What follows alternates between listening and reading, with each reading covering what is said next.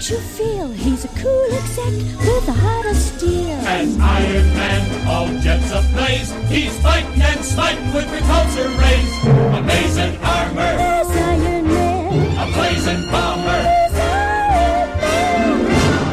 Hola queridos amigos, buenas tardes. Ya nos encontramos nuevamente en Criptofinanzas, donde estamos conversando de algunos de los temas más importantes e interesantes de lo que pasa hoy día a nivel mundial. Finanzas, economía, conspiración, todo lo que te, te- te interesa para que podamos un poco definir hacia dónde va el futuro y qué es lo que nos precede. El capítulo del día de hoy se llama simplemente Crónica de una crisis anunciada o inventada, o sea, la inventaron ellos o realmente es una crisis.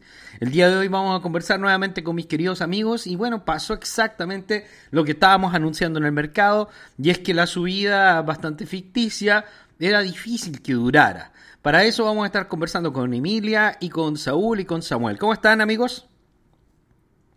Muy bien. Hola. Buenas, buenas. Acá ¿Cómo estamos, presentes. Bien, bastante bien.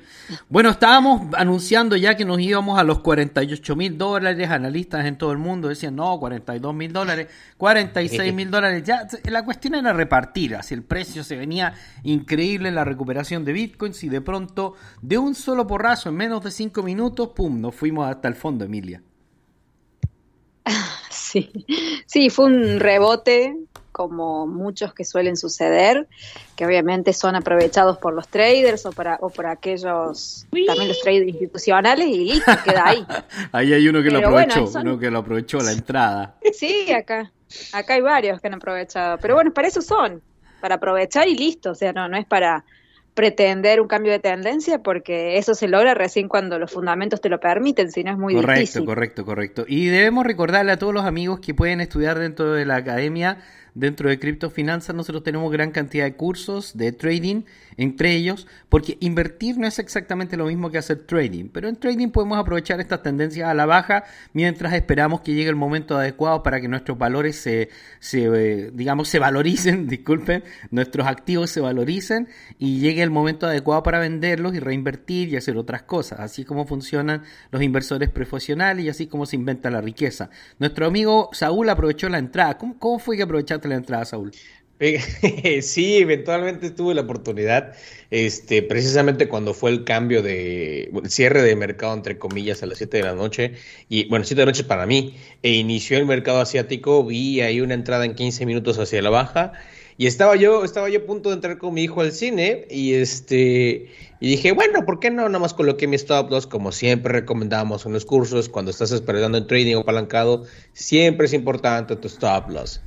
Y lo único que dije, bueno, si se da la entrada que me está, me está marcando, sencillamente me llevo un buen profit y si no, ya tengo medida mi pérdida. Entonces lo dejé ir y ya después de que salí del cine, inclusive les dije a ustedes, ah, caray, ¿qué pasó aquí? De repente veo que todo bajó. Y Bueno. digo, ok, estuvo buena. Para eso estamos nosotros, para eso el podcast de criptofinanzas, para poder explicar qué pasó y qué puede pasar. Eh, de eso se trata, de la ley de las probabilidades. Hay un famoso libro latinoamericano, uno de los más famosos a nivel mundial, que se llama Crónica de una muerte anunciada. El Foro Davos nos acaba de anunciar una terrible crisis, pero mientras tanto al parecer hay algunas regulaciones y cosas. ¿Por qué nos retrocedimos tan rápido? ¿Por qué duró más corto, fue, más corto que Suspiro Monja este, esta subida? Amy? Duró menos que un pedo en una canasta. Y porque en realidad, en realidad es muy difícil que un rebote dure tanto cuando tenés tantas cosas am- amargas, digamos, en el mercado, porque no es que hay algo de que agarrarse que uno dice, bueno, la economía va creciendo, no sé, hay 7000 Un pleno empleo, se- está claro. la nueva locomotora Rusia está distribuyendo productos en todo el mundo. No, no, todo lo contrario, estamos Claro, o tenés las bolsas de última de Wall Street en máximo, con las acciones ganando, reportando ganancias, las acciones tecnológicas a full, no, no hay el nada. O sea, una, una, nue- una nueva No. industria, un nuevo mercado que está impulsándolo todo. No, tampoco. No, al no, contrario. no hay, no hay, falta gasolina. Y Claro, es por eso claro. que no, no van a durar. Y más encima, va y más encima, eh, y más encima retiraron Tether del mercado, retiraron un montón de USDT. Vimos Sí. que eh, fue masivo, decenas de billones de dólares se retiraron también de USDT, que como vimos en el, en el video de Chico Cripto, que nosotros también lo tradujimos para habla hispana, eh, e, es la sangre del mercado. O sea, si le quitamos dólares Tether o dólares Coinbase al mercado, eh, evidentemente el mercado cripto debe retroceder. Parece que Coinbase también está retrocediendo un poco, Emilia. Sí, también. En realidad es, primero, no hay tanta demanda de liquidez porque las personas, primero, en general están asustadas con todo el contexto que se está viviendo. Y además está esta incertidumbre de qué hago, me quedo en cripto, me quedo en estables, porque tenés por un lado el mercado no solamente cripto, el mercado de valores y en general que está en picada, pero por otro lado te enfrentas a un dólar que cada vez va a valer menos, más allá de que de las reservas federales lo quieren potenciar hacia el alza, pero tu poder adquisitivo también va cayendo. Entonces decís, bueno, ¿qué me conviene hacer?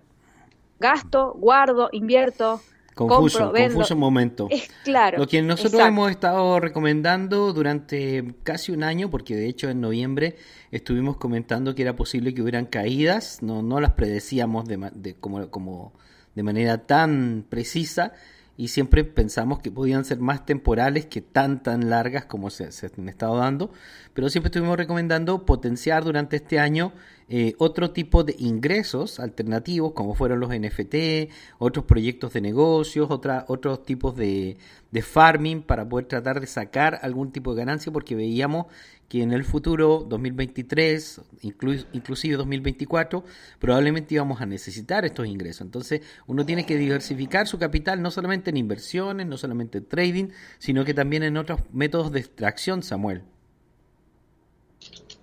Así es, todas esas herramientas están ahí. Creo que, que se ha reiterado en bastantes ocasiones, ¿no? Porque eh, en el mercado está malo, es la oportunidad para entrar, pero si no tienes liquidez tienes que generarlo de alguna forma. Y esas formas están ahí todavía, más allá de, de las cripto, las posibilidades eh, digitales y, tu mundo físico alrededor, bueno, tienes todo, todas las herramientas que se dieron en el seminario, falta la clase que se está preparando para la, la tercera clase y eh, todo el curso espartano que se dio también tiene herramientas increíbles, ¿no? Más las que se vienen, porque hay muchísimos, muchísimas cosas que son promesas, pero se ven muy bien. Para usted que nos sigue por primera vez, puede introducirse dentro de nuestro sitio eh, www.samnaacademia.com. Samna se escribe con Z-A-M-N-A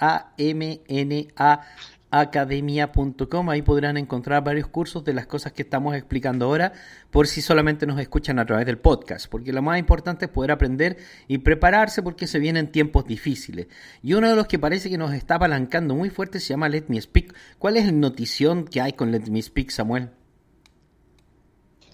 La novedad con Let Me Speak, que nos acaba de informar Marta, es que ahora se puede jugar, se puede tener recompensas de El Star con avatares gratuitos. Entonces, eso, Wow, eso es está muy bueno. Genial. O sea, no, no, no se requiere inversión, eso significa, ¿no, Samuel? Así es, puedes empezar a generar, incluso puedes generar capital lo suficiente para comprarte un avatar barato y empezar a generar más y así ir creciendo, porque esto, esto es un negocio. Tienes que tener tu estrategia para, para conseguir el capital ya dentro de las mismas herramientas gratuitas que te ofrece la, la aplicación. Yo no sé cómo están haciendo lo de Speak, no es exactamente un Ponzi, pero está dando cerca de 600% de utilidades anuales, o sea, qué impactante. Hay un, el nuevo modelo NFT está buscando como estructuras que puedan darte rentabilidad, que son bastante inestables todavía, Emilia, pero que al parecer están empezando a encontrar modelos funcionales. Sí, obviamente al principio todo va a tambalear hasta que realmente esas nuevas formas de generar dinero realmente maduran. O sea que tampoco se puede pretender que todo desde el primer día funcione bien. Hay que aguantar también las alzas y las bajas porque somos los primeros que estamos en este proceso de, adaptación, de creación, ni siquiera de adaptación, de creación de estos nuevos métodos que obviamente para aquel que los conoce en profundidad tranquilamente puede ingresar. El tema es las personas que no están tan metidas y que necesitan aprender. Entonces, bueno, por eso el curso que se está dando ahora me parece una muy buena herramienta para que realmente si se decide ingresar a toda la movida del Move to Earn, realmente tener las herramientas necesarias para hacerlo y no morir en, en- en el intento de andar probando algo Es que, no se conoce. en, en criptos es muy fácil perder dinero. También es muy fácil ganar dinero. La, verdad es que cualquier cosa es fácil. Y mientras más te prepares, más probabilidad hay que puedas ganar dinero. Los early en los NFT, los que entienden sobre el trading, los que saben operar inversiones, los que saben todo lo que ha sido el minting de NFT, todos están haciendo dinero y están haciendo fortunas de dinero. Nosotros conocimos el otro día a una persona que estaba haciendo 30 mil dólares mensuales en Step M y que lo vino haciendo durante casi cinco meses. O sea, se metió 150 mil dólares al bolsillo con una inversión mínima. Y, así es como le pasa a mucha gente. Nosotros también hicimos ganancias por lo demás. La mayoría de los que entramos, no tantas como ese señor, pero bueno. Yo, por ejemplo, ahora voy a hacer una estrategia en Step M donde voy a tener una zapatilla que tiene pura suerte. Porque cuando corres con suerte, te caen cajas de zapatos y te cae además eh, gemas y todo eso es valioso en el mercado y se vende. Entonces hay estrategias bastante atractivas para, para poder meterse en el mercado. Pero tuvimos un retroceso que, que, arruinó las ilusiones de mucha gente, eh, Samuel, que no es exactamente técnico el retroceso. Eh, ¿qué, es lo que tú observaste en el mercado? ¿Por qué cayó tan rápido el sentimiento de los traders? Saúl, Saúl, Saúl, perdón. ¿Por qué? yo dije, ah, eso es interesantísimo. Samuelito, quiero escucharlo. no, y es que tiene mucha relación con Samuel, porque aquí viene la parte, la parte psicológica. Ok, cuando hablamos del trader, un, vamos a hablar de un trader profesional. Hablemos de un trader profesional, hablemos de un trader retail, Ah, y eso me refiero a un trader y, el, aficionado que está en la casa que de repente se mete y sale haciendo cualquier Exacto. Denominémoslos para este ejercicio retail, ¿no? Entonces, el trader profesional lo que espera es que el, el retail empiece a tener pánico y empiece a observar que lo que inició ganando esté perdiendo. Por tanto, en ese momento él va a colocar su posición para estar en contra de una tendencia, en este caso alcista. Correcto. El trader profesional ya sabe que todo se maneja por ciclos emocionales y sabe que, como mencionaba Emilia, eh, en un principio va a funcionar, todo va a ir muy bien, viene el hype, la gente se mete, la gente se mete, la gente se mete, pero el mismo precio te va dando el desgaste y es ahí donde el, trader profesional empieza a estar buscando o como que calando el sentimiento del retail. ¿Qué pasa con el retail? El retail no tiene esa experiencia y, y tiene mucho miedo de perder dinero, que creo que aquí los presentes es un miedo que fue lo primero que aprendimos a dominar. El miedo a perder dinero es lo que hace al retail sacar su capital lo más rápido posible y eso genera una actividad en masa o no sé cómo denominarlo, pero quiero, quiero dar a entender es que si mi vecino está vendiendo sus criptos, yo voy a vender mis criptos y así todos los vecinos de la comunidad vamos a vender y todos salimos y pensamos que ganamos o que al menos nos salvamos de eso, ¿entienden? Entonces, ¿por qué bajó? Sencillamente porque fundamentalmente desconozco la razón, pero técnicamente hablando es porque sencillamente se acabó su ciclo. ¿Qué pasó? Entró el pánico, como hemos visto recientemente, y empezaron a tomar posiciones eh, como lo hicieron eh, en corto. Grandes, grandes fuentes, grandes ballenas empezaron a tomar posiciones en corto y eso avivó más el fuego y sencillamente se fue. Vamos, lo que dice Emilia es correcto y, lo que comentamos aquí siempre es, lo, eh, en general estoy muy, muy de acuerdo. Son tecnologías nuevas, estas tecnologías tienen sus retos, tienen sus complicaciones, pero lo importante es que los representan, es decir, los identifican y lo están trabajando para mejorar. Eso es lo importante. Pero el retail no lo quiere ver así. lo que te iba a comentar además de lo que tú estás diciendo, lo que te iba a comentar además de lo que estás explicando, que es muy bueno y muy interesante, es que eh, eh, eh, nosotros vimos la gráfica y mirábamos las noticias y decíamos, pero es que esta gráfica no tiene relación con lo que está pasando en el mercado. O sea, esta, esta es una subida totalmente ficticia, lo comentamos el día anterior, que no debería durar mucho, a pesar de que ya estaban hablando que iba a llegar a 48 y no sé qué. O sea, que realmente era como, yo decía, ¿en qué mundo están viviendo? Pero bueno, y, y nosotros por la experiencia nos dimos cuenta un poco de que no podía ser tan así. Y que básicamente todos ven la gráfica y por lo tanto la gráfica servía muy bien para meter un, short, o sea, una, una, venta, porque realmente no había cómo sostenerlo, entonces tuvo, tuvo muy acertado eso. Pero las razones sí las conocemos, parece Emilia, ¿no? ¿Cuáles serían las razones de esta bajada?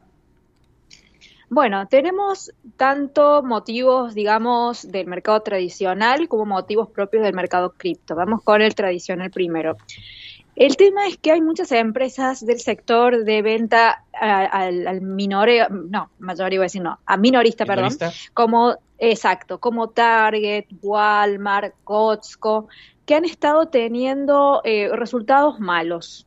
Entonces, Wall Street se ha contagiado y ha abierto el día de hoy a la baja porque hay se publicó unas previsiones trimestrales de los márgenes de ganancia o de utilidad que está teniendo en este caso Target y esto se eh, mostró que hay, hay, un recorte. Entonces, ¿qué deja entrever este recorte? Que ya hay una desaceleración de la demanda, pero de la demanda del comercio minorista, es decir, aquellos que van a comprar harina, aceite, azúcar, o sea, ese tipo de comercio. No estamos hablando de productos de lujo, estamos hablando de supermercados o eh, megamercados donde las personas van para proveerse de todo lo que consumen en el mes. Entonces, esa demanda está cayendo y está cayendo en un entorno de inflación. Entonces, cuando ya la demanda es la que empieza a flaquear, te está denotando dos cosas. Primero, que es evidente que ya no hay tanto dinero circulando. Y segundo, que las personas están empezando a sentir realmente que su bolsillo está afectado. Entonces eso hace contraer un sector que es importantísimo, que podemos decir que es el sector que le da gasolina al resto de los sectores, que es el minorista siempre. Por el lado de las criptomonedas, se está empezando a investigar Binance, donde se eh, está mencionando que la venta eh, de sus primeras acciones han sido quizás, según lo que se dice, según la sospecha que no está todavía confirmada, que eh, hubo algunas ventas de algunas acciones que fueron, como quien dice, tapadas o que se eh, tergiversó el número final de acciones que se vendieron. Entonces Binance, que es el exchange más grande del mundo, está bajo investigación y esto genera un, pánico o un miedo particularmente en el sector cripto. Entonces esos dos son esos dos factores los que veo hoy particularmente que han hecho caer el mercado. Seguro que van a encontrar algo, pero absolutamente seguro, porque Binance es Wow, es una guarida de delincuentes donde hay un montón de lavado de dinero, eh, se metieron un montón de proyectos de estafa. Yo creo que en algún momento sí le van a encontrar muchas cosas a Binance. Y sí. Pero tienen mucho dinero, son muy poderosos, incluso tienen personas que trabajaron ya anteriormente en la Fed dentro de sus filas.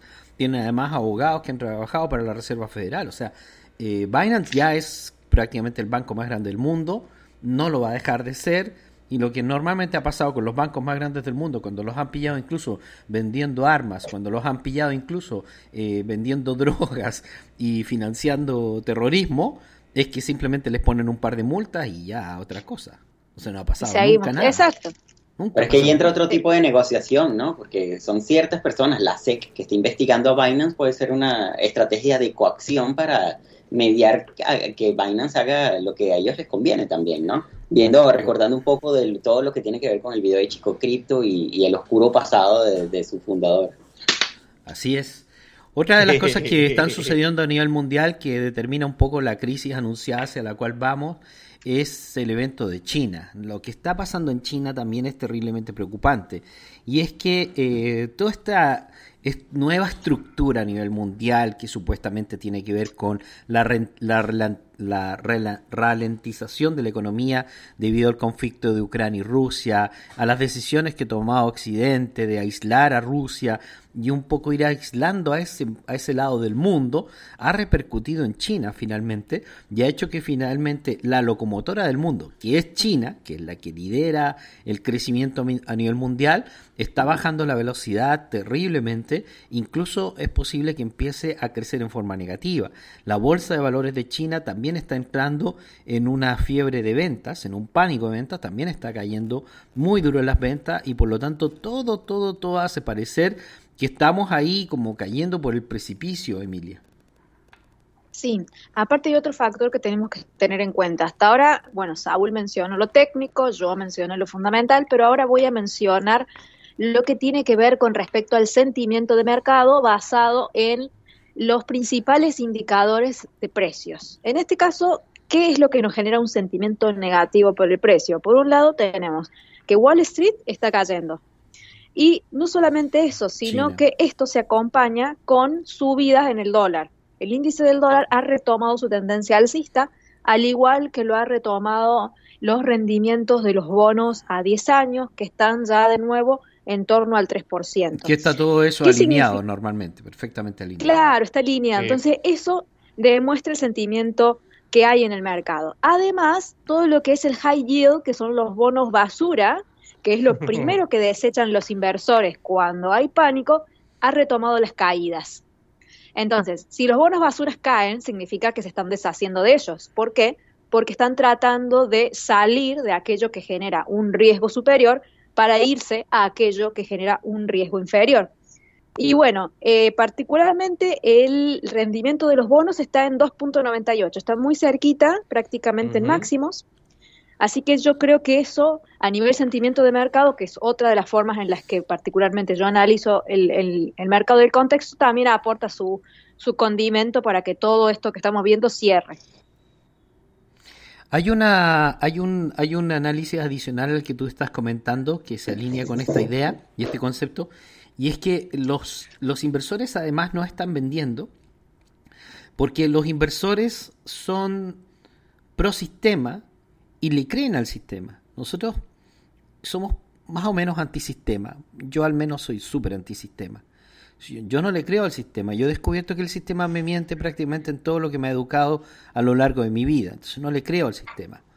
Los inversores institucionales le creen al sistema. Y entonces, ¿qué es lo que sucede? Ellos están esperando un nuevo rescate. Por eso no quieren vender.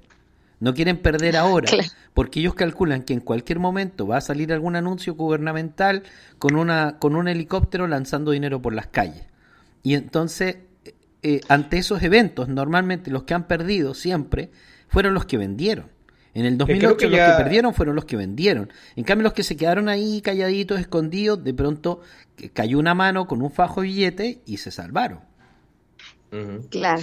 Creo que ya, ya hubo una ley o una propuesta de Biden que ya, ya fue rechazada, ¿no? De 1.8 trillones para apoyar la economía otra vez que estaba intentando impulsar y me parece que leí que ya, que ni siquiera lo dejaron pasar, lo, lo, lo desecharon. O sea, dijeron, no, estás loco. Sí, el, el tema es que en este momento ellos no están haciendo el rescate clásico porque va- están yendo por, por la vía contraria. O sea, durante mucho tiempo Sí. han estado utilizando la técnica de los rescates, rescate, rescate, que ridículamente ha impulsado la inflación y que Trump abusó hasta el cansancio de ella, a pesar que nos pueda caer bien Donald Trump, terminó haciendo exactamente lo mismo que hizo Barack Obama. O sea, que increíble, porque Barack Obama, Joe Biden y Donald Trump han hecho exactamente lo mismo. O sea, parecen enemigos, pero al final hacen, hacen todos lo mismo. Y, y- y entonces, eh, en, eh, en este nuevo esquema, con la Reserva Federal, en vez de estar regalando dinero, está comprando dinero, o sea, que está haciendo en- encarecer el dólar. Está yendo a- en toda la dirección contraria. Por eso que se habla de una estanflación. Entonces ellos no pueden ahora imprimir dinero. No sé cómo lo tienen organizado para no imprimir dinero y aguantar, porque en el fondo eso es lo que va a quebrar la economía, que al parecer es lo que realmente buscan, Emilia. Sí, y además eso que decía recién del comercio minorista que se está contrayendo, eso es el primer síntoma de que estamos yendo a esta inflación, porque si no tenés al minorista que consuma, no se genera toda esa fuerza de demanda, por lo tanto, ¿para qué producir tanto si no vendo tanto? ¿O para qué contratar más empleados? ¿O para qué mantener mi plantilla actual si veo que no estoy vendiendo? Eh, obviamente se reduce la, la recaudación impositiva también por la disminución en las ventas. O sea, es todo una, una fuerza que te lleva sí o sí a la contracción. No, y además que se viene como una bola de nieve que, que no se va a detener, que se va a hacer más, cada vez más grande, porque esta bola de nieve no, no tiene fin. Eh, el problema es que como no se consume, las empresas no reciben tanto dinero. Como las empresas no reciben tanto dinero, empiezan a hacer recorte de empleados. Como esos empleados reciben menos dinero, pueden consumir menos. Como consumen menos, las empresas reciben menos dinero y entonces necesitan menos empleados. Y entonces estamos cayendo en una bola de nieve que no tiene fin. Hoy día se estaba hablando Sí. de que el mercado laboral no solamente se va a ir a la baja porque hay una falta de trabajo, sino que simplemente no hay nada que hacer. O sea, no es solamente que falten puestos laborales o que haya que redistribuir puestos laborales, sino que simplemente la actividad económica se está reduciendo y por lo tanto se va a necesitar cada vez menos gente, que es lo que venimos prediciendo eh, bueno, en lo particular desde el 2014 que vengo dando estas conferencias sobre que viene el fin de la era del trabajo y no vamos a tener más, más empleo, o sea, cada vez va a haber menos, menos, menos empleo y estamos entrando en esa etapa en donde ya se va a empezar a sentir y notar en la sociedad, los chicos que hoy día estudian, eh, pues se la van a ver súper difíciles para conseguir un empleo cuando hay en la calle personas que tienen 10, 15 y 20 años de experiencia también desempleados, Samuel. Así es. Eh, bueno, tienes varias lecturas con respecto a esto, ¿no? Porque pues, si estudias los precedentes históricos de todos estos colapsos económicos, también ves el resurgimiento luego. En, ese caso que tú mencionas, podría verse que empiezan a generarse demandas reales de servicios y productos reales y no todo lo que está inflado por esta, por esta economía correcto. que existe. Que redistribuyamos la fuerza laboral hacia áreas donde realmente el ser humano puede hacer un aporte y que no simplemente seamos los robots de una fábrica, la persona que carga las piezas en una industria, sino que lleguemos a una nueva humanidad, que es lo que hemos estado conversando nosotros en la academia hace una buena cantidad de años, que los seres humanos no seamos esclavos del trabajo, sino que al revés. Así es, y que cada quien aporte lo que tenga que aportar, que al final difícil es, la ¿eh? meritocracia. sí, tal cual. Sí, oye, qué punto más importante lo que acaban de tocar.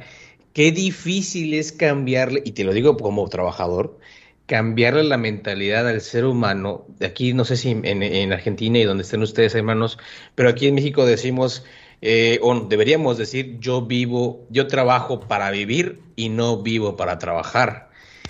Y qué difícil es ese concepto. Que el reseteo. Sí, sí, puro y duro puro y duro, amigos. Lo que pasa es que durante mucho tiempo la, la, organización de la vida humana estuvo relacionada con el trabajo animal. Es decir, que eh, las personas vivían en torno a, los feudos, que eran estas granjas. Después cambiamos un poco a, una, a la modalidad de granjas en los últimos años, pero más o menos en la misma estructura, donde los que hacían el trabajo eran los bueyes, los burros, los caballos, eh, los perros eran los guardianes, los guardias de seguridad, eh, las gallinas, la alimentación, ¿me van comprendiendo? Todo, la estructura humana giraba en torno a este modelo animal, que era muy extraño, por lo demás, que es súper interesante conversar, Emilia, que, que, es una conversación que han tenido los creacionistas por, por largo tiempo, porque dicen, oye, ¿cómo puede ser que la vaca haga exactamente leche que te sirva para hacer mantequilla, que la oveja te dé lana para hacer ropa, que el perro te sirva para hacer guardián, cómo puede ser que los huevos sirvan exactamente para hacer huevos que son tan nutritivos para los seres humanos. Esto casi parece obra de un diseño, como si alguien lo hubiera diseñado. O sea, tú me dices que todos estos animales nacieron ahí en el campo de manera alternativa o parecen creados. Ahí está la duda de la creación o, o el caos, ¿no? La teoría, que es muy interesante conversar. Pero el punto es que pasamos a la era industrial en donde nosotros nos convertimos en los perros, en los caballos, en la, en la gallina, y entonces cambiamos toda la estructura laboral humana que se basaba en los animales a una estructura eh, laboral basada en los seres humanos que reemplazaron completamente a los animales. Y nosotros nos convertimos en los burros, en los bueyes, en los caballos. Y, y, además nosotros mismos consumimos los mismos productos que nosotros producimos. Entonces es una rueda de esclavitud increíble siendo unidades de consumo y además las unidades que producen ese consumo.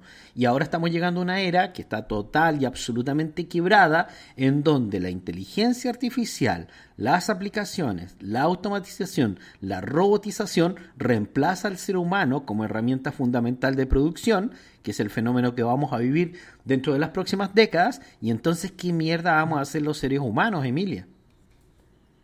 Sí, me, estoy acordando un capítulo de South Park, yo soy fanática, que se enojaban los trabajadores porque estaba el Alexa, que es ese aparato de, Google, que les los dejaba sin trabajo. Entonces, para ser solidarios con ellos, tiran a la basura todos los Alexa y los ponen a estos tipos a que les diga el horario y hacen tin, tin, son las 5 de la tarde. El tipo sentado, o sea, llega un momento en que también la tecnología te supera y hay que adaptarse, pero me dio mucha gracia ese capítulo. Pero sí, estamos pasando de... estamos pasando a, a, una era en la que también las personas van a sobrar, lamentablemente, y eh, aquel que quiera conservar su trabajo o tener un puesto realmente tiene que él mismo diseñárselo, ver qué parte de la sociedad eh, es necesaria, que realmente apoye, que aporte y, y, dejar de buscar ese trabajo tipo way, porque realmente eso es lo que va quedando en la historia, va quedando... Exactamente, porque te conviertes te conviertes en una herramienta totalmente reemplazable porque tu trabajo en realidad no tiene ningún valor. Entonces, a pesar de que nosotros estamos viendo un proceso que se siente terriblemente negativo, este, este proceso nos está llevando y nos está impulsando a buscar un cambio positivo, al menos por el 90-95% de la humanidad. Entendemos que hay una parte del sistema de control que nos quiere impulsar hacia un sistema centralizado eh, y, de poco humano, pero nosotros los seres humanos estamos empezando a encontrar otras formas de organizarnos. Cuando yo, yo viajé las primeras veces a Japón y Japón fue el primer país que se robotizó, donde las fábricas y las industrias son completamente tecnológicas hoy día y trabajan muy pocos seres humanos, como en Amazon, que trabajan, no sé, 20 personas. o sea, que, que, realmente es increíble eh, cuán poca gente puede traernos el bienestar, los servicios y los productos prácticamente todo el mundo la gente empezó a hacer cosas más humanas, empezó a cocinar más, empezó a bailar más, empezaron a hacer más arte, más cosas que son humanas. Y empezamos a apartar al ser humano como herramienta de producción.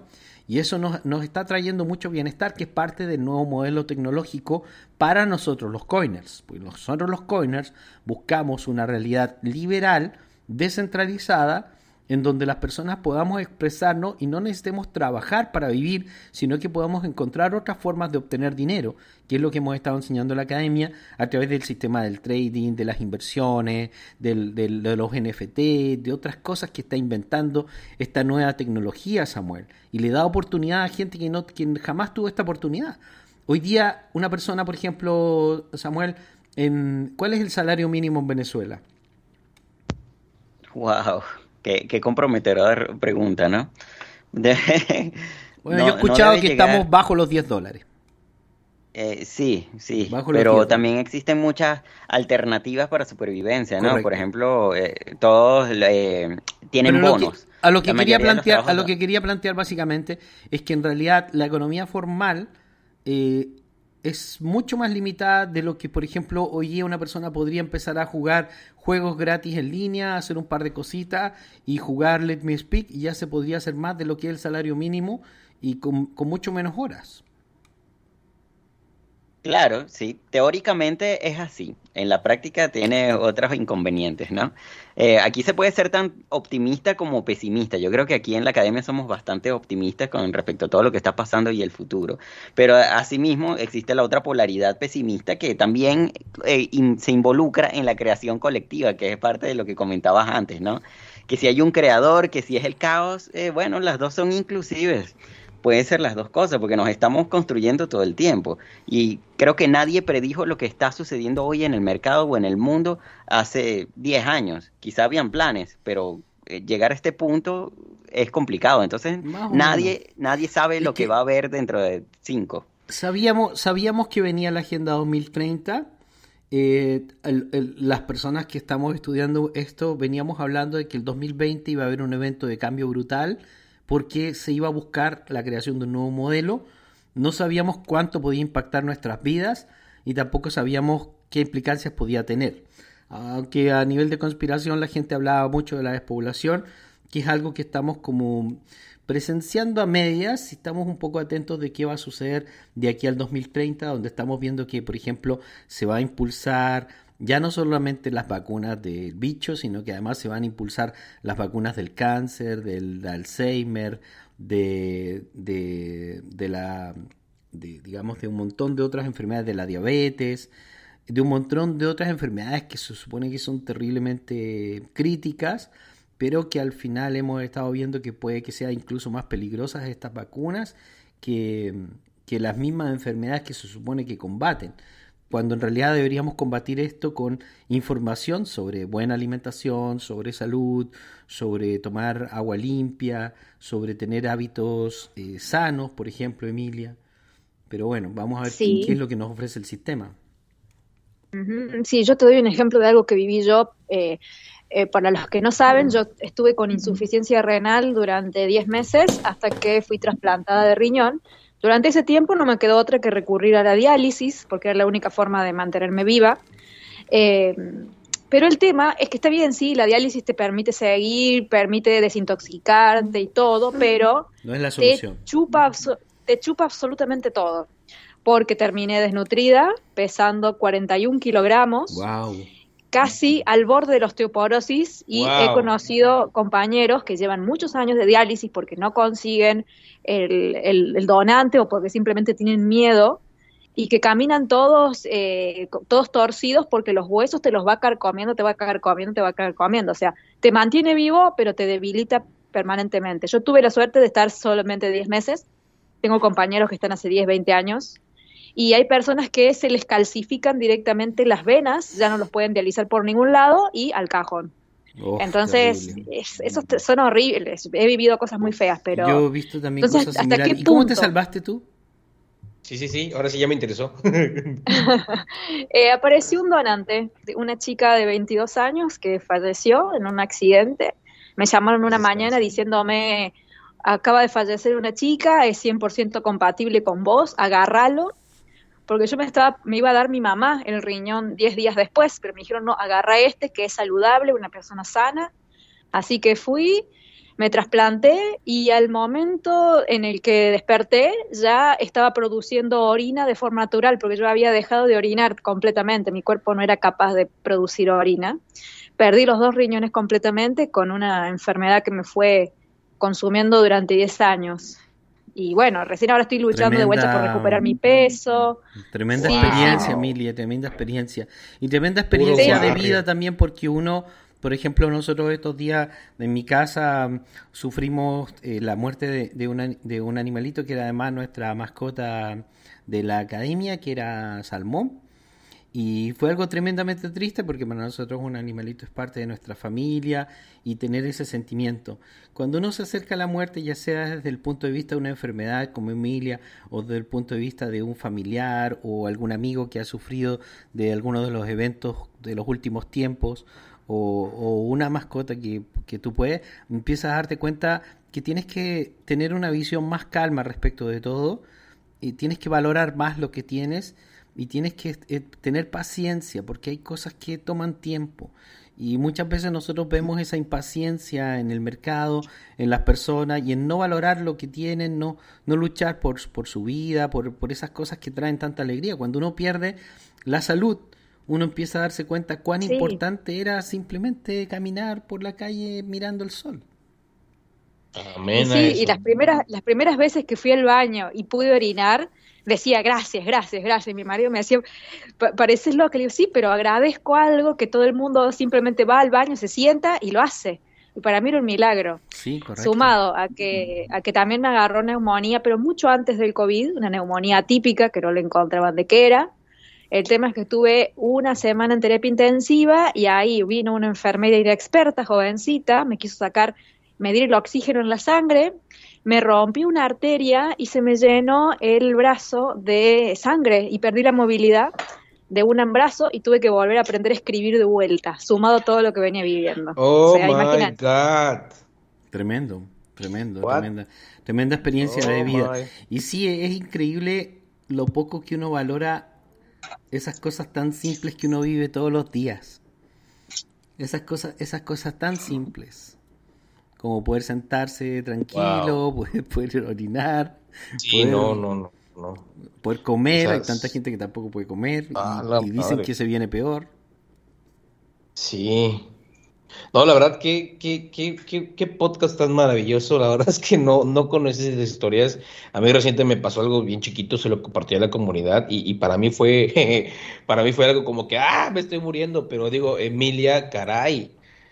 Oh my God, mujer, Dios mío, guerrera hasta el- desde nacimiento hasta morir, hermana. Santo Señor, qué calidad de gente tienes aquí, Sadma, ¿eh? Por Dios. Tenemos, somos un gran grupo. Oh my God. Oye, Samuel bueno, se van a venir, se van a venir tiempos extraños, mineros. se van a venir tiempos extraños y tiempos difíciles. Nosotros estamos frente a una era que no solamente se anuncian cosas tremendas para la economía, sino muy duras para nosotros los seres humanos. Eh, ya se anunció en Estados Unidos que una de las industrias más grandes del mundo, que es la de, la de las pizzas, que tiene millones de empleos en todo el planeta, una industria que se calcula que es prácticamente de un trillón de dólares a nivel mundial, o sea, es un monstruo, es gigantesca esta industria. Todos conocemos o incluso hemos tenido amigos que en algún momento han trabajado en esta industria. Eh, se calcula que esta industria en menos de tres años va a pasar 100% a ser robótica, Emilia, y que todos esos empleos van a desaparecer. Y ya están anunciando lo mismo eh, en McDonald's, eh, compañías que van a ser completamente robotizadas con dos o tres empleados para atender tiendas donde normalmente habían 20, 30 empleados. Eh, porque los robots van a hacer prácticamente todas las funciones. Y esto viene, ya no viene, esto está aquí, ya, ya empezó, ya, ya está encima de nosotros. Sí, totalmente. Hay, hay que empezar a fijarse cuáles van a ser los empleos del futuro, empezar a capacitarse desde ya, o si no, tratar de crear alguna fuente, digamos, de forma independiente, pero siempre pensando en lo que se va a venir de acá a 5 o 10 años porque sí, a veces cuesta todo el periodo de especialización, el tema del estudio, es sacrificado, yo lo entiendo, pero realmente hay que ver con esa proyección, abrir un poco la mente y ver que hay va a haber otros tipos de trabajo que los vas a uno los va a poder hacer tranquilamente, pero va a tener que necesitar una capacitación específica que hoy en día Muchos, de muchos de nosotros estamos hoy día trabajando en la economía digital y aprendiendo sobre economía digital y sobre distintas formas de ganar dinero tan ridículas como jugar para ganar, aprender para ganar o salir a correr para ganar. Todo el fenómeno del X to Earn que nos va a traer probablemente la industria de NFT y nosotros mismos tenemos que ir buscando alternativas para eso. Yo estoy creando una compañía de eso y voy a ofrecerle al mercado eso en menos de un año eh, nosotros estamos trabajando en ese proyecto en California y mucha gente en el mundo está tratando de innovar y avanzar. En Reino Unido, eh, que Europa ya anunció que ellos también van a trabajar contra la inflación y que van a hacer exactamente lo mismo que se ha hecho en Estados Unidos, y ya sabemos cómo los mercados se contagian los unos a otros, es decir, que recién estamos en la primera parte de esta obra de teatro, Emilia, de la hiperinflación y la lucha contra la hiperinflación, eh, eh, el Reino Unido anunció que como van a venir todas estas, eh, digamos, decisiones económicas, que son absolutamente necesarias, según indica Europa y también Reino Unido, van a haber cerca de 500.000 empresas que van a quedar obsoletas y van a, van a tener que cerrar en menos de dos años, anuncian. Más o menos que calculan que ese va a ser el impacto en la economía, con la gran cantidad de gente que va a golpear en los empleos, esto lo acaba de decir el primer ministro en, Reino Unido, y, continúan hablando de más decisiones eh, financieras que ahora van a venir por el lado europeo, ya no solamente por el lado americano, Emilia. Sí, no me extrañaría. La verdad que eso ya se está viendo venir desde hace tiempo, como decías, el caso de Amazon, eh, Mercado Libre. Eh, uno ve que realmente de a poco lo que es la contratación se va reduciendo y se van creando robots específicos, no el, típico robot que nosotros nos imaginamos que caminan. Eh, a veces son, son simplemente software que hacen el trabajo de forma automatizada y eso se ve mucho también. Hasta mm, en algunos casos también la parte analítica hasta cierto punto también se está reemplazando. Eh, así que no sería de extrañar eso que decís vos. Yo también coincido en que en el futuro eso se va a ver bastante diezmado, lo que es el recurso laboral. La Agenda 2030 está aquí a la vuelta, ¿ah? no es el futuro. Estamos hablando de 7, 8 años de que esta cuestión va a colapsar totalmente y que prácticamente nadie que no sepa vivir de, de alguna forma alternativa va a poder obtener ingresos. Pero van a, van a desaparecer, yo diría que 50% de los empleos fácil. Solamente van a quedar los empleos donde no podemos ser reemplazados los seres humanos. Y por eso nosotros tenemos que empezar a investigar nuevas formas de ganar dinero que, es parte de lo que nosotros tratamos de enseñarles, educarlos y todo, y no se desanimen porque estemos en un momento negativo, este es el camino que realmente nos puede traer el bienestar a todos. Y si estás escuchando este podcast, bueno, estudia con nosotros, pronto vamos a tener un nuevo curso sobre toda la nueva estructura digital de blockchain, que va a ser la realidad en muy pocos años, ya es una parte de la realidad pero en muy poco tiempo todo, todo, todo, todo va a estar ligado a esta estructura digital. Sí, aparte, el blockchain no es simplemente comprar Bitcoin, guardarlo y en unos años tener más dinero. Son muchísimas las oportunidades de trabajo que pueden surgir desde lo que es la blockchain. Primero, se puede estar con los NFT, se puede hacer trading, se puede hacer hold, como hacemos aquí. También se puede hacer programaciones, se puede desarrollar aplicaciones, se puede dar soluciones a problemas que todavía no han sido, eh, no han sido todavía abordados, como lo que es la identidad digital soberana o todo lo que tenga que ver para apoyar el marco de las regulaciones. Hoy estuve viendo una empresa que ya eh, de una persona es chileno, no me voy a acordar el nombre del, del chico, pero me acuerdo el nombre de la empresa que se llama Nota Bene, que es una empresa que se dedica específicamente a dar una infraestructura a los diferentes exchanges para que ellos puedan proveer en el momento que se les exija las regulaciones, la trazabilidad más allá de la blockchain. Entonces, esta empresa ya está empleando personas, está creciendo, porque se está adelantando algo que todavía ni siquiera está. sí. Pues sí, nos van, a, van a investigar hasta los calzones. sí, se viene lo que es la Address Ownership Proof, es decir, una prueba de propiedad de una dirección. Sí, mira, y se va a implementar que pasar en algún momento. Porque básicamente lo que nosotros tenemos es que la economía digital necesita el dinamismo y la velocidad que te provee la Internet.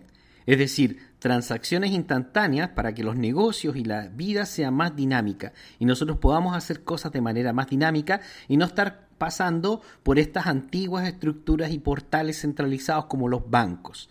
¿ya? Pero evidentemente no podemos vivir en el Far West, Samuel. O sea, tiene que haber algún tipo de regulación y estructura y control. No podíamos pasar para siempre inadvertidos, ¿o no? Por eso es que hablamos del híbrido nosotros. Sí, pero también esta tecnología te permite saltarte esos controles de cierta forma, ¿no? O sea, siempre van a existir las alternativas y ahora con Internet, no, eh, de esta manera descentralizada, seguro seguramente van a haber opciones. Porque sí, toda esta prueba de, identidad, pues, de, wallet proof, eh, es limitada, al igual que todas las posibilidades que, se encuentran ahorita, ¿no? Eh, yo creo que las alternativas van a salir. Siempre que aparezca una nueva restricción va a salir una nueva alternativa, porque el blockchain es una respuesta a todo lo que venimos viendo en el mundo. Eh, les quería comentar que, bueno, dale, dale, yo les comento luego. Ah, bueno, sí, lo que les quería comentar es que esta empresa se dedica a lo que es el servicio que se llama Travel Rule. Quiere decir que se, eh, se registra todo el viaje de las monedas, va a ir pegado lo que es el proceso de KYC, donde para que una persona pueda retirar dinero tiene que probar de una forma criptográfica que el dinero que está retirando es de una wallet propia queda tu billetera ligada a esa cuenta de exchange y de esa forma la empresa. No, me gusta no, no, el tema es que de esa forma no se paga comisión. Pero miren, miren el incentivo. Si lo haces de esa forma, no pagas comisión. Ahora, si vos querés hacer de exchange a exchange o querés hacer otro tipo de transacciones, ahí las comisiones pueden ser incluso hasta más caras. Entonces, quizá la persona, por pagar menos, queda expuesto en ese tipo de sistema y es eso lo que prevé esa empresa. Yo no digo, no estamos juzgando aquí que esté bueno o esté malo, simplemente que ha sido una persona creativa y que está generando empleo es justamente al servicio de algo que es que lamentablemente no me gusta mucho eh, este modelo, pero es el híbrido y en el híbrido van a haber un montón de empresas que van a trabajar más del lado del sistema que de nuestro lado, de los antisistemas, que estamos buscando eh, más libertad. Eh, evidentemente no vamos a poder encontrar la plena libertad, por eso digo que la descentralización no existe, ni tampoco queremos que el sistema domine y controle de todo. Así que, como dice Samuel, en algún punto al medio nos tenemos que encontrar y ponernos de acuerdo. Así que esto va a ser muy dinámico. Lo que sí tememos es que evidentemente nuevos anuncios de la gran cantidad de amenazas que existen en el mundo, esta misma conversación sobre la economía del trabajo, esta crisis que nos está impulsando y nos está llevando prácticamente un barranco, pues, de verdad que va a ser un barranco para mucha gente en la sociedad. Hay muchísima gente que no va a poder, digamos, reencontrarse con la economía, va a perder sus trabajos y la mayoría no va a encontrar nuevos trabajos porque la mayoría van a querer volver al modelo. Es como, como en el libro ¿Quién se llevó a mi queso? O sea, los ratones vuelven al mismo lugar a buscar el queso y no lo van a encontrar el queso ahí y no van a saber qué hacer y van a estar confundidos mientras los ratones más inteligentes vamos buscando nuevas fuentes de ingreso nomás, pues, o sea, nos acomodamos, ya buscamos nuevas formas, nuevas respuestas, nuevas soluciones y entonces somos adaptables. Eh, de eso se trata la, la inteligencia y la capacidad de supervivencia del ser humano y de eso se trata criptofinanzas y nuestra academia. Nosotros estamos buscando las nuevas formas de poder adaptarnos a la sociedad. Eh, nos equivocaremos a veces, sí, lo admito, no somos perfectos, pero creo que hemos avanzado bastante bien en esto. Para poder hacer una verdadera planificación de tu vida, nosotros tenemos que entender realmente hacia dónde vamos con realismo, el realismo que nos trae día a día eh, Emilia, y con optimismo, el que nos trae día a día eh, Saúl. Así que lo que yo voy a hacer es un punto medio. Hoy en día hay cuatro, hoy día hay cuatro libros que son tremendamente importantes, eh, que determinan hacia dónde va el mundo, que se van a sorprender. Dos economistas alemanes eh, han dicho el crash más grande de la historia de la humanidad se viene por delante. Están anunciando el cisne negro, al igual que gran, gran, gran cantidad de economistas e inversores a nivel mundial anuncian este barranco que yo creo que está prácticamente no sé, es que veo muy difícil que nos salvemos de este barranco, Emilia, Samuel, Saúl muy, muy difícil, porque tenemos por un lado la ralentización de China, eh, la caída de la bolsa de valores tanto en China como en Estados Unidos, la expansión del dólar, el aumento de las tasas de interés, el, todas estas nuevas pandemias, eh, todos estos nuevos sistemas de control, o sea, gran, gran cantidad de amenazas negativas que es lo que venimos hablando, ¿no? Y por otro lado, en el foro Davos están hablando de que sí, que es verdad, que están implantando un nuevo modelo. Y Klaus Schwab ha escrito un libro que se llama El Reset COVID-19, que casualmente lo escribió prácticamente antes de que saliera el COVID-19. O sea, ya, ya lo tenía escrito, sale el COVID-19 y pum, él lanza el libro. O sea, qué, qué, qué, qué casualidad, ¿no es cierto, Saúl? Qué casualidad, Samuel. Qué casualidad. Y bueno, después de esta gran... para escribir no creo que sea. Claro, después de esta gran casualidad de, digamos, del líder del foro Davos, que es Klaus Schwab, nosotros tenemos dos libros ya muy interesantes de, observar y de entender. El libro de los economistas alemanes anunciando este crash económico que va a destruir prácticamente la sociedad, que es prácticamente de lo que nosotros hablamos. El segundo, el Reset COVID, donde ellos están, donde Klaus Schwab plantea un nuevo modelo. Y después posteriormente son dos del líder intelectual, del alma de esta generación, que es eh, el famoso escritor eh, israelí eh, Yuval Noah Harari, que hoy día se ha convertido en el gran protagonista de los investigadores a nivel mundial, porque todo, todo, todo lo que él dice se está, está pasando, todo, o sea, al pie de la letra. Él tiene dos libros que yo leí que son muy interesantes, Homo Deux, cómo el hombre se va a convertir en Dios, que es una predicción de hacia dónde va el futuro, y el otro es 21 lecciones sobre el siglo XXI, donde cuenta cosas impactantes, positivas y negativas, en cierto modo. Sobre estos cuatro libros eh, vamos a, dar una conferencia como academia, va a ser un seminario eh, posiblemente de cuatro horas, aproximadamente cuatro horas, con unas cuatro presentaciones, con videos sobre estos cuatro libros y con el análisis de, de Emilia y mío respecto de eh, la estructura económica, la estructura financiera, qué puede uno hacer. También vamos a hablar de cuáles son los consejos que dan los economistas alemanes, que son, yo diría que los mejores consejos que existen hoy a nivel mundial, los de estos economistas más los nuestros. Eh, ¿Cuál es la visión de Klaus Schwab? Que es importante conocerla porque es el gran líder del foro Davos y el gran líder intelectual de toda esta gente y además de Yuval Noah, que es eh, el alma de, del nuevo modelo, es Yuval Noah Harari, ateo, eh, una persona que no cree en el ser humano como un, como un ser superior y que es tremendamente peligroso que esté liderando las mentes de, de nuestros líderes, Emilia. Se nos fue Emilia. La perdimos. Acá estoy. Bien, eh, no, no alcancé a escuchar, disculpa porque me tuve como un corte de, de, de internet. No, no, no. Estuve explicando cuál era el, el, seminario que vamos a preparar, que estuvimos conversando sobre el gran crash de la economía y qué podemos nosotros hacer para evitarlo, donde vamos a hacer la revisión de estos cuatro impactantes libros que existen, el de los dos economistas alemanes, el de Klaus Schwab del COVID-19, el de eh, y los dos de Yuval Noah Harari, que es el líder intelectual de los grandes poderes a nivel mundial, de, digamos del nuevo orden mundial, exactamente, de la ah. Agenda 2030. El gran intelectual detrás de esto es él, con estos cuatro libros y la visión de lo que está sucediendo. Vamos a dar un seminario de cerca de cuatro horas sobre este tema. ¿Qué te parece a ti? Además que el problema de, de Joa de Noah Harari es que es ateo y que fundamentalmente él no cree que la humanidad sea algo importante exactamente. Y por eso él piensa que prácticamente vamos a ser reemplazados por la inteligencia artificial. Y es, es muy duro de escucharlo, obviamente, porque suena que es una persona totalmente fría y obviamente muchas personas que van a sufrir las consecuencias y sabemos quiénes son y son los más vulnerables. Yo creo que sí, obviamente hay un cambio y un nuevo orden y para mí las CBDC son protagonistas absolutas de esto porque es una forma más de controlar no solamente los movimientos, sino lo que es la masa monetaria, poder eh, ingresar dinero, sacarlo de una, de una forma mucho más automática y, o sea, les da, como quien dice, todas las cuerdas para que el títere sea manejado mucho mejor. Entonces, para mí eso es la clave de todo esto y obviamente que lo diga una persona con ese tipo de pensamiento a mí me hace dar como miedo, es como bastante peligroso.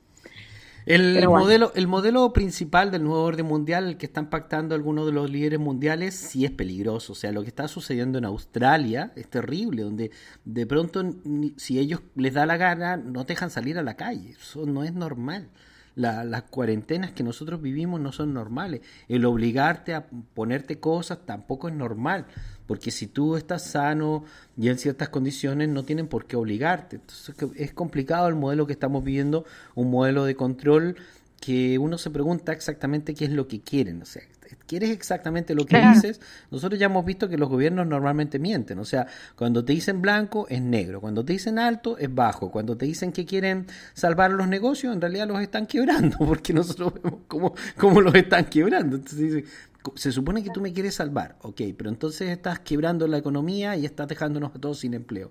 Wow, entonces ¿de qué se trata, Samuel? Bueno, eh, depende de tu nivel de, conocimiento, ¿no? De investigación. Eh, hay varias civilizaciones en este universo, ¿no? Porque están las las evidencias en el mismo mundo en el que vivimos, ¿no? Puede que Yuval tenga razón de cierta forma, porque eh, el universo va a seguir indiferentemente de, la humanidad, ¿no? Entonces, quizá él es un visionario y nosotros estamos en cierta resistencia a esa manera de pensar. Es visionario. Porque nos afecta el hombre, a nosotros. El hombre es tremendamente inteligente, es un genio. Eh, eh, lo que describe es, real. la humanidad está llegando a un punto en el que no tenemos que hacer, en el que hemos perdido el propósito, en el que los seres humanos hoy día pasan grandes horas frente a pantallas, donde prácticamente gastan toda su vida pidiendo comida para llevar, donde gastan gran cantidad de su dinero sin ningún objetivo realmente trascendente, porque además ya no se requieren para la mayoría de los trabajos. Y por eso es que la gente está demandando dinero gratis, porque no hay empleo. Entonces, el modelo, el modelo sí está tratando de buscar una solución para eso, porque evidentemente, ¿cómo vamos a sostener el mundo con 5 mil millones de personas que no saben qué hacer y no se van a reintegrar y no pueden hacer nada? Es, es extraño esta, esta figura, Saúl. Es correcto, va a ser algo muy interesante, pero como todo sale una transición. Ahorita estamos empezando a explorar esas posibilidades, cosas que pensábamos que anteriormente no iban a ocurrir, están ocurriendo. Entonces, eh, primero que nada, tener la mente abierta a, cualquier tipo de, de, situación o cualquier cambio que vaya a surgir, pero sobre todo ser capaces de sortearlos, porque otro de los factores muy importantes que, por ejemplo, ahorita que estoy escuchándolos pensaba o, o viendo la mente es que no toda la gente es capaz o es, está suficientemente estable o capacitada para tomar los cambios. Muchas de las personas que al menos particularmente conozco no son personas que le gusten los cambios y, y, eso también puede ser algo que puede, que puede mermar eh, toda esta, esta, esta nueva etapa, ¿no? Y yo creo que la, la, invitación sería eso, ¿no? Estar abiertos al cambio y, abrazar el cambio, porque no todos los cambios son malos. Nosotros tenemos que cambiar, está claro, y tenemos que adaptarnos, y está claro. El problema es que hay varios modelos, y lo que tenemos que ayudar es a potenciar el modelo que más nos interesa, que es el modelo descentralizado que apoya el blockchain. Por eso es tan, tan, tan, tan relevante que demos la lucha aquí y apoyemos los proyectos descentralizados, yep. Emilia. Ahora, ¿sabes cuáles son las cinco, digamos, los, la, las cinco, ¿cómo puedo decir? Estructuras más peligrosas que está impulsando el nuevo mundial que se, que se hablaron en Davos, se las voy a contar a, continuación, que esto se habló en Davos, esto no tiene una conspiración, yo no estoy inventando absolutamente nada, esto es lo que esto es lo más peligroso lo que se está convirtiendo hoy día a nivel mundial. Eh, una de las cosas que se está comentando a nivel mundial como muy importante en el Foro Económico Mundial es que los gobiernos quieren tener el control de la manipulación de las mentes a través de frecuencias electromagnéticas que ya están probadas, que han sido testeadas, que se sabe que es algo real. Imagínate el poder que podrían llegar a tener los gobiernos del futuro donde pudieran llegar a, a manipular las mentes. Veo que llegará el día en que un científico será capaz de controlar lo que una persona ve en el ojo de su mente, enviando las ondas adecuadas al lugar correcto de su cerebro. Esta frase fue mencionada dentro del foro de Davos, donde se estuvo discutiendo el desarrollo, las inversiones para esta tecnología y el uso de esta tecnología, Emilia. Y me hace acordar a la película de Black Widow, la viuda negra, no sé si la vieron, sí, por donde está ese, ese, ese, control mental, o sea que la persona mientras está bajo ese dominio puede pensar cosas, quiere hacer cosas, pero su cuerpo no se lo permite hacer. Y uno dice, ay, guau, wow, fantasía la película, pero... No, ya no es fantasía exactamente. De hecho, de hecho, lo que acabas de mencionar tiene perfecta relación con, eh, digamos, la segunda, digamos, el segundo tema que nos preocupa muchísimo, que es la aprobación de píldoras que contienen microchip, que durante un montón de años se habló de que era teoría de la conspiración y ahora la FDA aprobó píldoras que emiten microchip, que tienen microchip. Entonces, eh, por ejemplo, si a ti te obligan a tomarte una medicina porque tienes un trastorno psicológico o porque ellos dicen que tienes un trastorno psicológico, ellos podrían detectar que tú no te la tomaste y por lo tanto eh, hacer to tomar sanciones contra ti, como bloquear tu cuenta y otras cosas que han estado comentando en el. 1984. Claro, o sea, por ejemplo, si se aprueba una vacunación forzosa obligatoria para las personas, eh, no sirve solamente con que tú digas que no te la pusiste, o sea, que te la pusiste o que tengas un documento, sino que ellos podrían, eh, digamos, pasar un aparato por tu cuerpo y decir, ah, sí, se la puso, o no, no se la puso, póngansela de nuevo. Píldoras con microchip que podrían controlar funciones dentro de tu cuerpo o hacer anuncios. Qué locura, Samuel. Sí, hay que ver hasta qué punto es sostenible eso, porque son los planes y sabemos que hay mucho poder económico para llevarlos a cabo, pero bueno, siempre ya, hay una ya es tecnología patentada, no, no es plan. Es tecnología patentada que ya está en uso y testeada. Claro, pero esas tecnologías también cambian, porque eh, si vemos la historia de los eh, cambios tecnológicos, también hay muchos que han dejado de existir por otras razones, ¿no?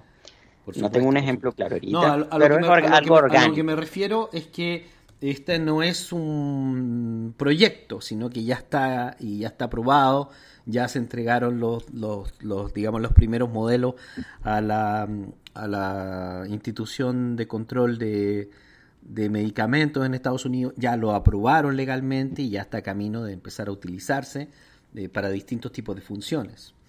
Otro, claro, otro eh, hay los... otra cosa, sí, eh, lo que pasa es que el control mental está ahí, porque ya lo hemos visto, sobre todo a través de la agenda LGTB, ¿no? Pero todo este plan de la agenda 2030 también dicen por ahí que se ha reducido, ¿no? Como que lo han lo han adelantado. No, estamos hablando de que se ejecute, porque tienes razón. No es que se haya ejecutado o que vayan a, publicar mañana una cuestión para obligarnos a todos. Eso no se sabe, porque estamos. Hay un, grupo muy grande de la población que se está resistiendo, incluyendo grandes consorcios, inversionistas y el capitalismo en pleno se está resistiendo. Es un grupo muy reducido el que quiere establecer este sistema de control. Pero, pero de que la tecnología ya la tienen y ya lo probaron legalmente, ya está ahí la tecnología ya. Y las intenciones de aplicarlo. Absolutamente. El tercer tema, que es muy preocupante, es que eh, para los gobiernos a nivel mundial, dentro de las exposiciones que se hizo en Davos, se habló de que las cuarentenas habían sido maravillosas y que el problema es que no habían sido más duras, que deberían haber sido 20 veces peor y que el objetivo en las próximas cuarentenas es convertirnos en Shanghái. Emilia. Y Emilia se retiró al se, se tuvo que ir. Perfecto, Samuel, dale tú. Saúl, Saúl. vaya, vaya que sí, y de hecho es algo que el temor de hace muchos años, recuerdo que en la preparatoria, cuando más o menos estábamos empezando a estudiar un poco de lo que pasaba en los alrededores, pues era, era el chismecito, ¿no? De que no, mira, el gobierno de México está haciendo, se está dirigiendo al gobierno de control tipo China, China, miedo de China, miedo de China.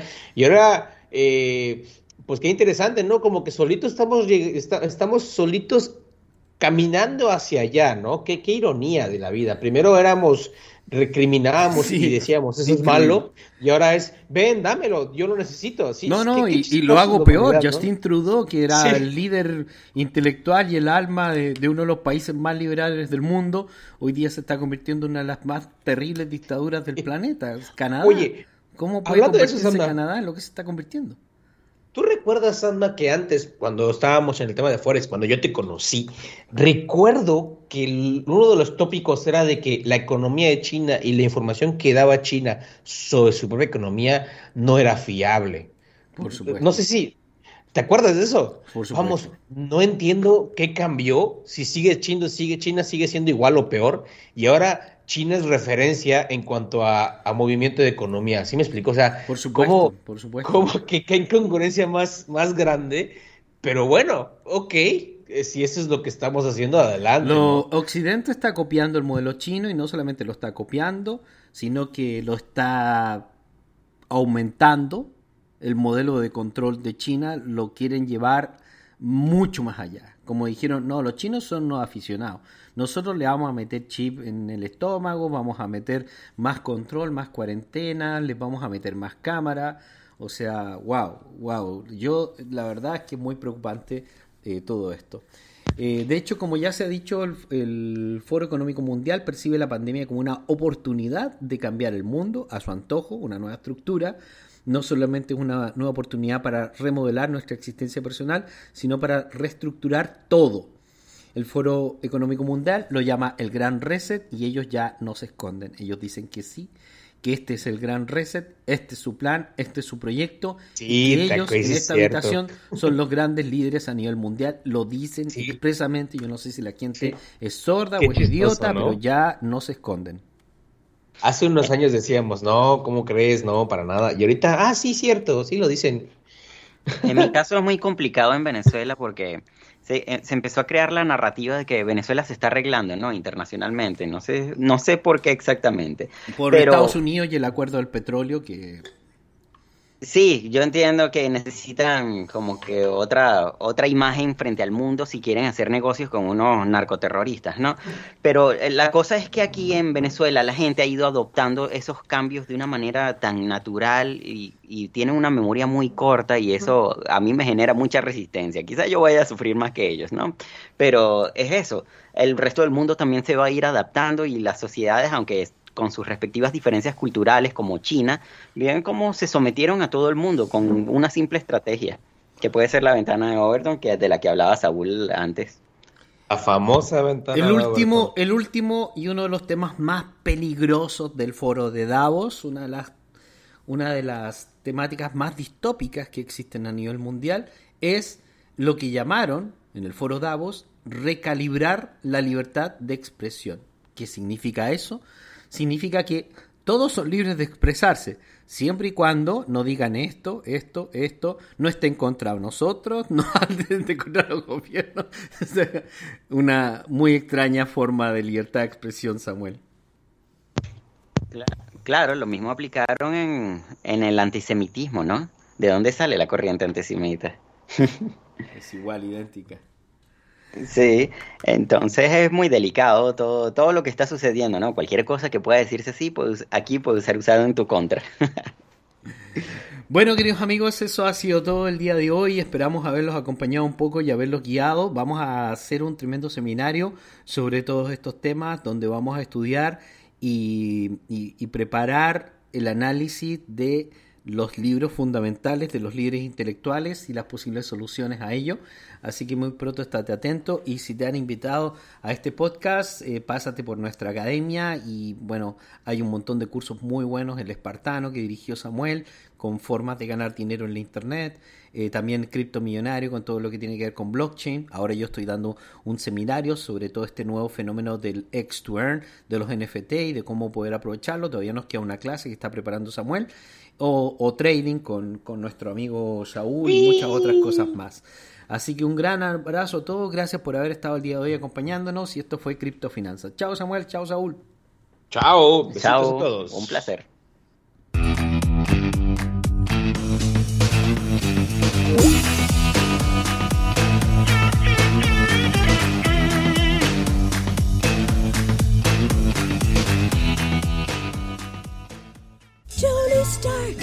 Stark makes you feel he's a cool exec with a heart of steel. As Iron Man, all jets ablaze, he's fighting and smiting with repulsor rays. Amazing armor. There's Iron Man. A blazing bomber. There's Iron Man. Chau, hasta luego.